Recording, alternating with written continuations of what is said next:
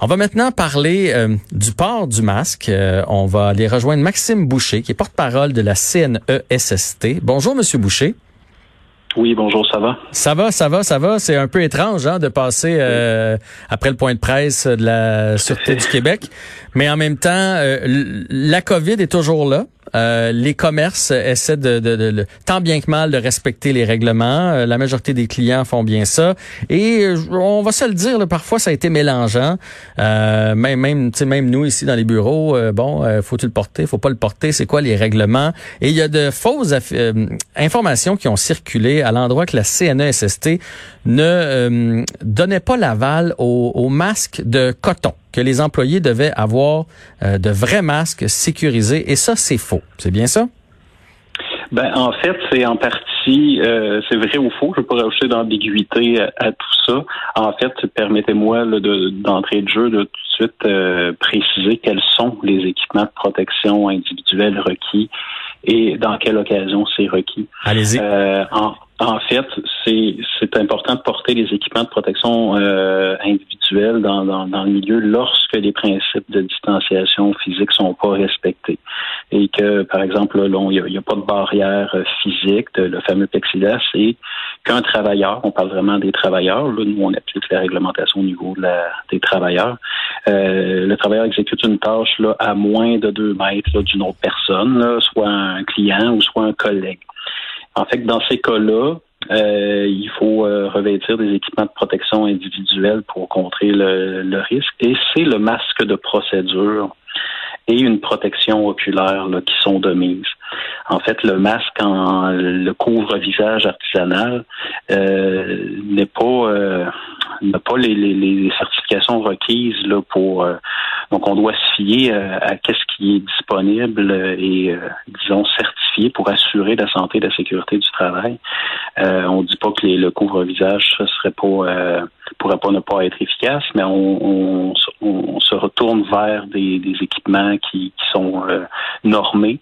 Et c'est le port du masque de procédure qui, est important dans ce cas-ci. Le fameux masque jetable. le bleu, là. Le, fameux bleu, là. Exact.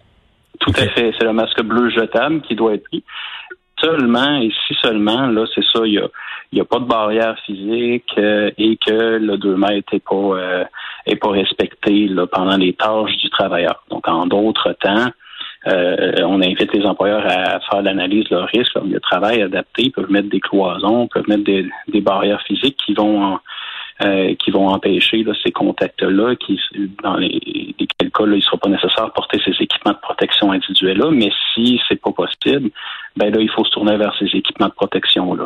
Donc, ça prend le bleu et on ne recommande pas le masque artisanal qu'on s'est fait à la maison, que notre euh, grand-mère, belle-mère, mère nous a fait. Ça, c'est pas accepté par la CNESST. Dans, dans un contexte de travail, il y a trop de, il y a trop de variantes au niveau des couvre-visages. C'est difficile de les homologuer. Donc, c'est sûr que c'est le masque de procédure qui doit être utilisé.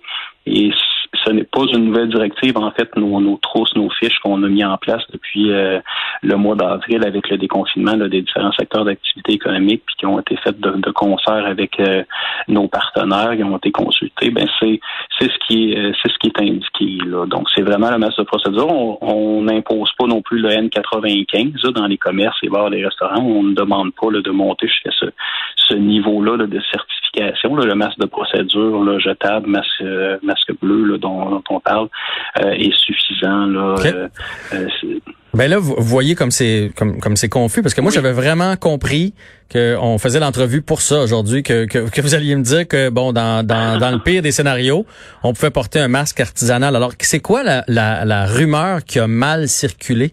C'est qu'est-ce qu'on c'est quoi la légende urbaine qui se promène avec laquelle vous vouliez euh, préciser aujourd'hui? Pourrais pas vraiment mettre le doigt dessus. C'est sûr qu'il y a eu un article erroné avec un titrage erroné momentanément où on disait qu'on imposait le N95. Donc là, c'est ah. sûr qu'il y a eu des commerçants qui ont réagi parce qu'on parlait d'imposition du N95. Euh, ce n'est pas le cas. Donc ça, on peut clarifier ça. Euh, ce qui est important à clarifier, c'est qu'on n'impose pas le N95. Ce qui est important à clarifier aussi, c'est que en situation où la distanciation physique n'est pas respectée, qu'il n'y a pas de barrière, mais ben, le couvre-visage, ce n'est pas concrètement là, un équipement de protection protection individuelle dans un contexte de travail, il faut vraiment se référer au masque de procédure. Mais bon, là je comprends. Euh, oui, pour rajouter à tout ça, il n'y a rien qui empêcherait, par exemple, une cliente, une, une caissière de, d'épicerie, prenons cet exemple-là, qui serait quand même derrière cette cloison, qui n'a pas à interagir, que, euh, que, le risque serait protégé par cette barrière physique-là. Mais il n'y a rien qui empêche dans le droit de gestion de, de l'employeur de lui faire porter quand même un couvre-visage là aussi. Là. Mais dans les faits, elle a à intervenir sur le plancher, c'est là à vendre des chaussures, c'est là à interagir, ben c'est le c'est le masque de procédure et la protection oculaire qui doivent être observées. C'est ce que nos inspecteurs sur le terrain là, euh, donnent comme information et vérifient. Là, euh, puis ça, sera, ça, ça va quand même bien sur le terrain. Là, on en profite pour faire ces, ces précisions-là.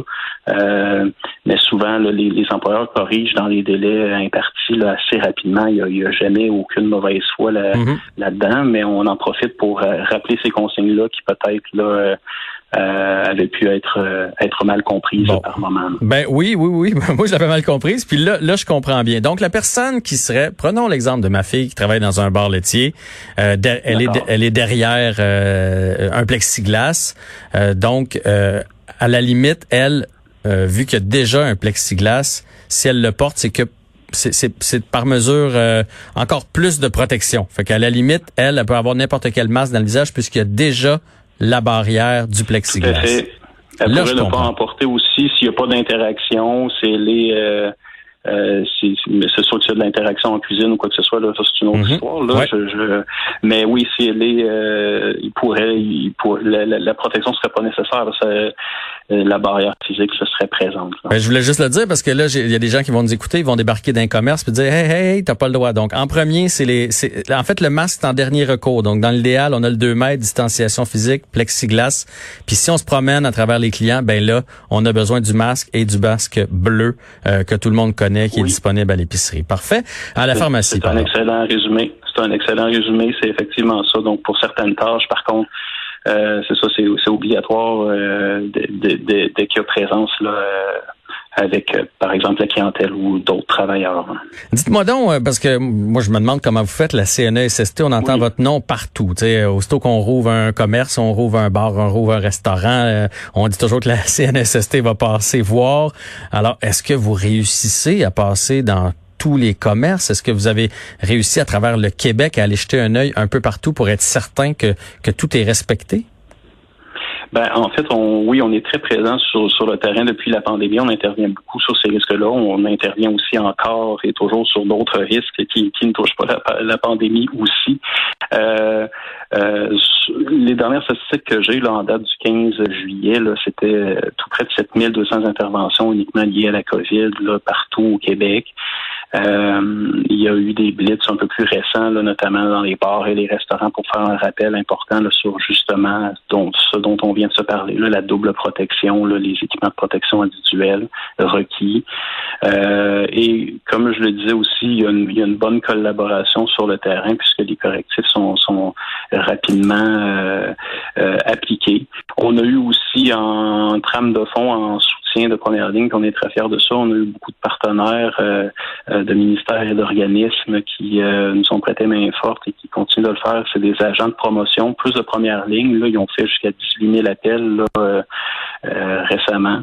mais on continue nos efforts de sensibilisation justement pour faire connaître nos trousses Mhm. Euh, ces informations-là, le port des équipements, il y a encore du travail à faire pour bien euh, renseigner l'ensemble des milieux de travail. Et on a, bon, comme je disais, là, 7200 et ça, et ça se poursuit, nos interventions sur le terrain qui se poursuivent. La bonne nouvelle, c'est que c'est pas de la mauvaise volonté. Euh, ça vous me disiez tantôt que tout le monde, les, commerçants vont collaborer et la trousse virtuelle est disponible en ligne. À moins que vous me disiez qu'il y a eu des récalcitrants, mais j'ai l'impression que du côté des commerçants, on est content d'être ouvert puis tout le monde essaie de mettre les mesures en place.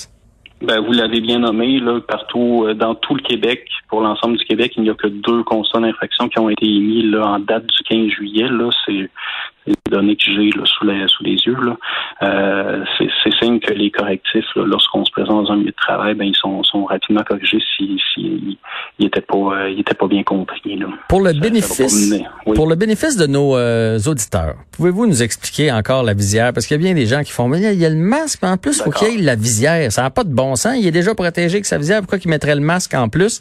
C'est qu'il y en a un qui sert à protéger les autres, puis il y en a un qui sert à se protéger soi-même. C'est bien ça?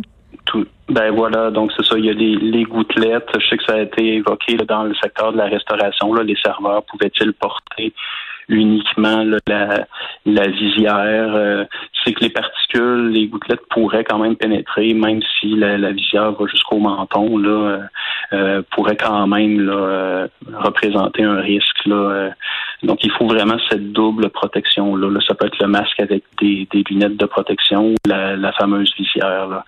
C'est ce qui est, c'est ce qui est recommandé et, qu'on rappelle aujourd'hui. Je sais que la CNSST e là, fait respecter les règles COVID, mais d'habitude, vous êtes aussi là pour la sécurité des employés. Euh, est-ce que vous avez eu, à l'inverse, des, des, des, des, questions ou des dénonciations comme quoi, à cause de ces mesures-là, là, les, ça a plus de bon sens, les, états dans lesquels les gens travaillent. Je vous donne un exemple. Quelqu'un qui travaillerait dans un restaurant qui est au-dessus de la stimeuse, au-dessus de la friteuse ou de la, euh, de, la plaque de cuisson, puis qui fait, hey, moi, là, le masque avec mon horaire de travail qui est un chiffre de, je sais pas, 8 heures, c'est dangereux pour ma santé. Avez-vous eu ça? À l'inverse, dire là, faudrait revoir le nombre d'heures travaillées, le nombre de pauses, parce que là, mon masque met ma santé en danger. Ben, en fait, pour l'exemple que vous apportez là, sur les dans les cuisines, ça, ça s'applique pas aux serveurs. Là, ils peuvent pas retirer leur masque, mais ça pourrait être possible de, de le retirer pour les cuisiniers, de prendre des pauses euh, justement là, en plus s'il y a une vague de chaleur. Euh, ça pourrait être momentanément acceptable qu'ils ne portent que la visière là, parce que le masque deviendrait trop souillé rapidement puis serait plus efficace de toute façon. Euh, mais c'est dans des cas exceptionnels. Là, on n'a pas le choix de, faire appliquer ces, mesures-là pour le, le, le bien-être des milieux de travail, la santé et sécurité des travailleurs, même si ça peut être contraignant par moment. Mais bref, on n'hésite pas à en parler à son employeur si jamais on a un inconfort. Dis-moi, après 6 heures avec le masque, là, je, je, suis plus capable, j'ai besoin d'une pause ou mon, mon horaire est trop long ou peu importe. On en parle et si jamais il y a quelque chose, on contacte la CNSST. Ben, tout à fait. Le dialogue dans les milieux de travail est toujours de mise, puis euh, le milieu est toujours le premier responsable de la santé et sécurité là, dans, dans son milieu, mais on se trouve toujours là en support pour, euh, pour accompagner les milieux de travail. Maxime Boucher, porte-parole de la CNSST, merci des éclaircissements. À commencer par moi, maintenant je comprends bien. Et si vous avez d'autres questions, vous pouvez consulter la trousse virtuelle qui est disponible sur votre site Internet. C'est bien cela? Exactement. Merci beaucoup. Merci et euh, bon suivi. Puis on va espérer que la COVID finisse le plus rapidement possible. Très bien. Au revoir. Au revoir.